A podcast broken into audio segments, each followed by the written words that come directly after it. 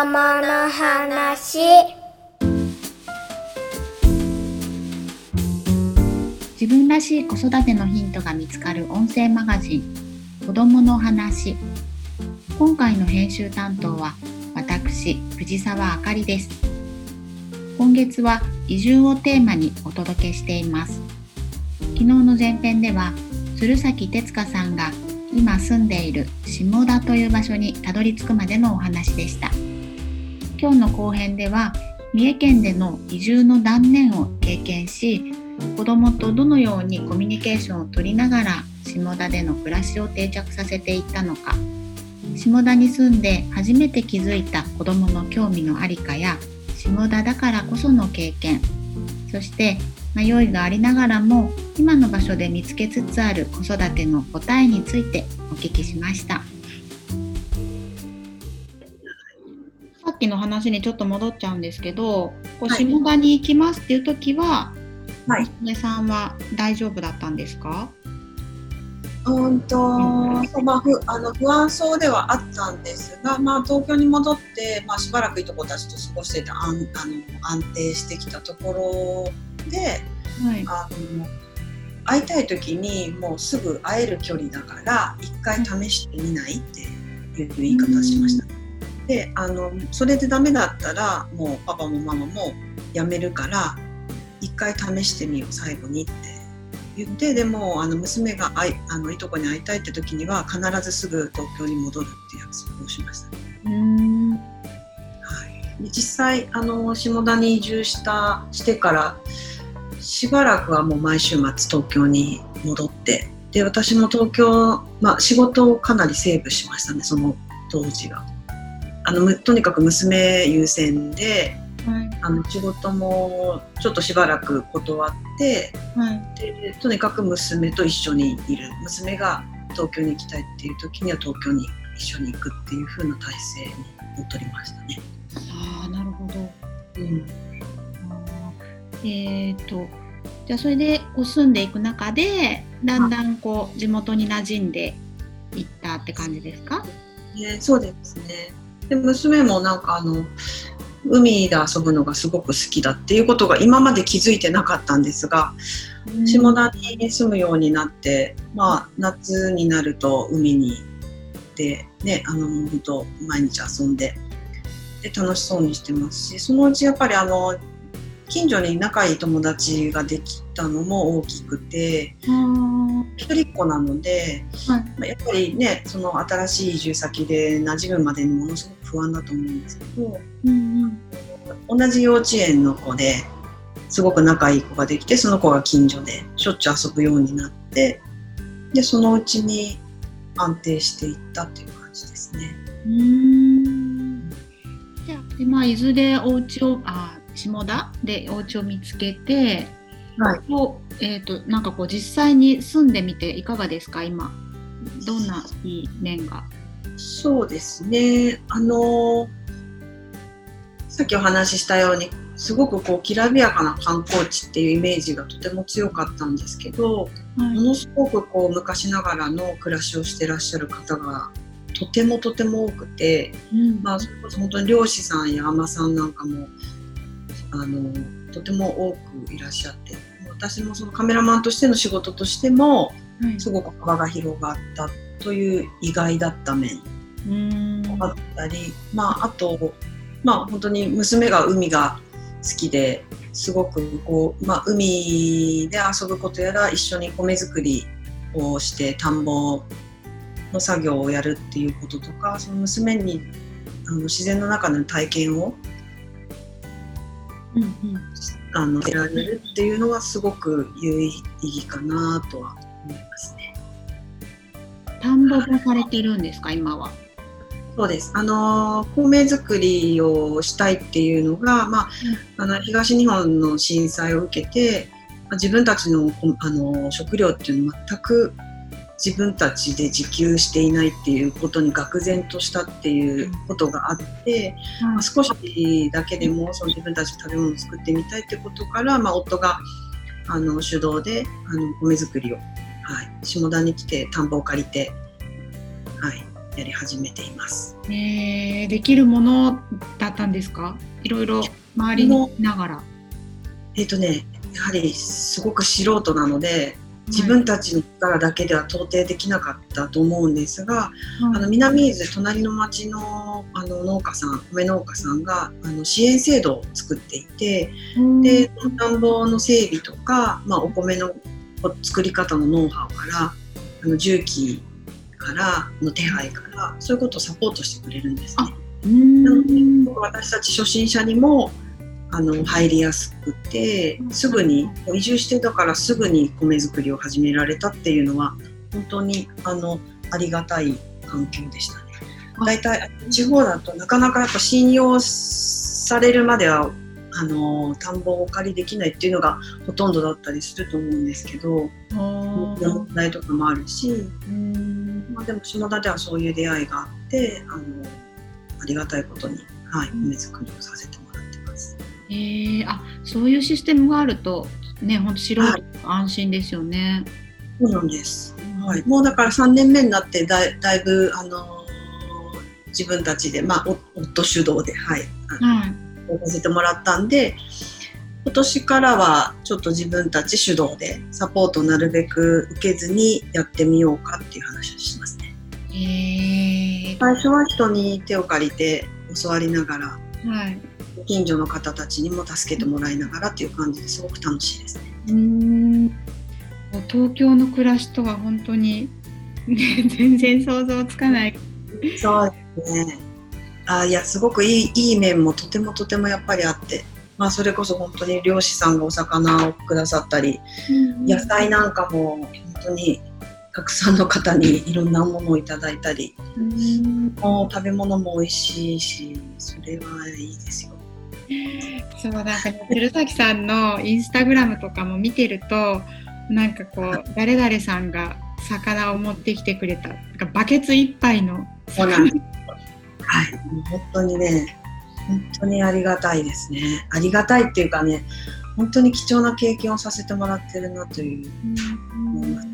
これは本当東京じゃ得られなかったことでずっと自分が望んでいたことだなっていうのは思いますね。うんはい。そういうね、生産者さんたちの関わりっていうのがやっぱりここだからできるっていうことだなってすごくあそうですね。あでもちょっと打ち合わせの時に何が正解かわからないっていうふうに鶴崎さんがねおっしゃってたのがすごく印象的で、ね、お子さんにとっての正解はこの東京にいたのが良かったのかなでもこの、ね、田舎の暮らしを体験できるのが良かったのか、なんかわからないなっておっしゃってたんですよね。はい。うん。うん。なんかでもちょっとその心境が今変わって分かり始めてきたというかっていうふうに。ね。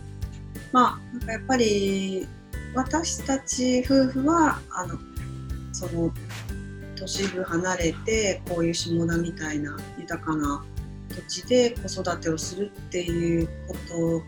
とを、まあ、うん。選びなかったし、子供にそこでいろんなことをやっぱりうん学んでほしいって感じてほしいって思ってこの選択をしたので。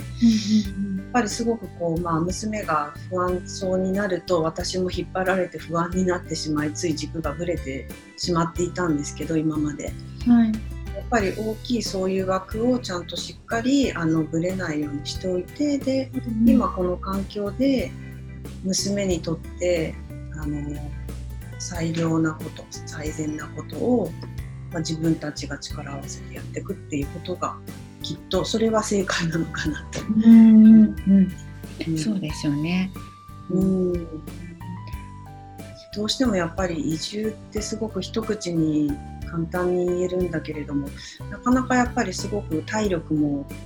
あのエネルギーを使うことだなっていうのはすごく実感としてあって。はい特になんか女性はやっぱり新しい土地にうん馴染むまでにものすごくうん。あの時間がかかるってどなたもやっぱりおっしゃるんですよね。あのうん。私の知ってる移住者の方々も。はい。だからやっぱりそこですごくまあブレてしまったり悩んだり後ろ向きになることもあると思うんですけどそれもきっとでも後から思うとああの時あんなにこう不安になってたなとかっていうのもきっとすごくいい経験だし、うんうんそれでやっぱり夫とすごくいろんな意識を共有し合うっていうこともこの移住がなかったらなかったのですごくいい面と、まあ後から思えば笑っちゃうような面失敗と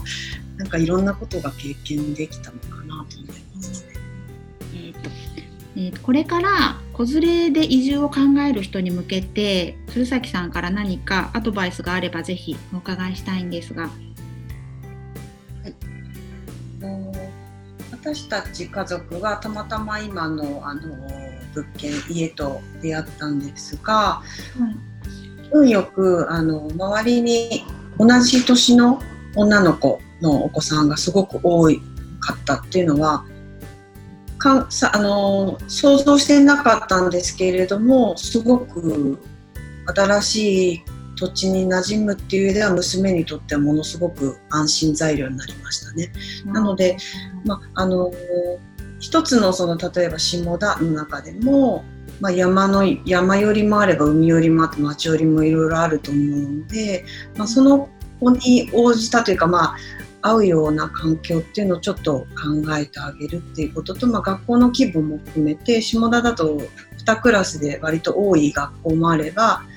あひ1学年1クラスの10人以下っていう学校もあったりするので。そういう学校をリサーチしてさらにその上の中学高校大学っていうのはじゃあこの先この土地で暮らしていくとどういう風になっていくのかなっていうところも考えたりしておくといいのかなとは思いますね。あー確かに結構小学校の入学までに移住先を考えたいっていう人はすごくよく聞くんですよね。はいやっぱりね小学校に入るとちょっとね動きづらい、まあ、それ普通の引っ越しとかでも、ね、実際そうなのでそうですうん。あと中学、高校、大学っていうのが、まあ、例えば下田だと中学あって高校あってってある大学はないんでじゃあ大学の時には外に出ることになるんだなとかなんかまあ移住のことにだけにこうフォーカスしてるとつい忘れてしまいがちなんですけどあそういえばそうだったっていうことが後から気づいたりもするんでそういうことも、まあ、今今分かる範囲で知っておくとちょっと安心なのかなと。うんうんうんうん、そうですね。かこう仕事のこととかそのさっきのお米作りの話一つでももうね伺いたいことが本当にたくさんあって話を聞いてると尽きないんですけれども、えっ、とそのねあれですね。移住に関してのあの、はい。正しい普段の気持ちとか、はい。鶴崎家の引きこもごもの階段を登っていく様子がずっとこう、もうあの連載何年ぐらい続いてるんですか ?4 年？家探しの時から始まってますそうよね。ですね旅から始まってるので2017か16ですねはあ、よこの4年。あもうすぐ100回になるんですよねあすごい。今98回かなあそうですねちょっとぜひあの興味持った方はコロカルのサイトリンクを貼っておきますので手塚さんの素敵な写真とともに。ありがとうございます。なんか今私たちこの Zoom というねあのオンラインの機能で収録をしてるんですけど私がこう手塚さん鶴崎さんのお顔を、ね、こう見ながらお話ししている背景がね、はい。多分お部屋の一角だと思うんですけどお子さんの写真とお子さんが描いたであろうお父さんの絵ですあかそうですねね、なんか学装してるのがねこうお子さんの写真とか絵とかいろいろ飾ってるんですよ。でその横になんか果実酒かな瓶がいっぱい並んでてでねそこにこう今の夕方の光がすごくいい感じに当たっててねそう本当に素敵ででなんかこう今のその楽しいっていう暮らしをちょっとこの収録前の打ち合わせも含めておしゃべりしてたんですけどなんかこうすごいあの胸がいっぱいになりましたそれを見て。ありがとうございます。今どうですか？ちょっと短い間であの時間でしたけど移住のプロセスとかを振り返っていただいて今は幸せですか？そうですねあのいろいろ揺らぐこともありつつも、はい、でもきっとあの娘が成長した時にあの選択してよかったねとかあの、まあ、小学校の時に「おかえり」って迎えられてたよねとか、まあ、子供と過ごせる時間がもう確実に増えたっていうことは、うん、とてもこの移住で大きいかなと。えーかりました。ありがとうございます。すごくたくさんいろんなお話を伺えて、私もとっても楽しかったです。鶴崎さん、はい、今日は本当にどうもありがとうございました。ありがとうございました。鶴崎哲香さんの移住についてのお話の後編をお届けしました。子供との時間を削って忙しく働き続けるのではなく、子育ても仕事もどちらも納得できるようバランスをとりたい。そうした暮らしを実現するために移住を考えた鶴崎さんでしたが下田に暮らしている現在は東京での撮影の仕事と下田で新たに出会った撮影の仕事そして子育てと程よいバランスで暮らしているそうです。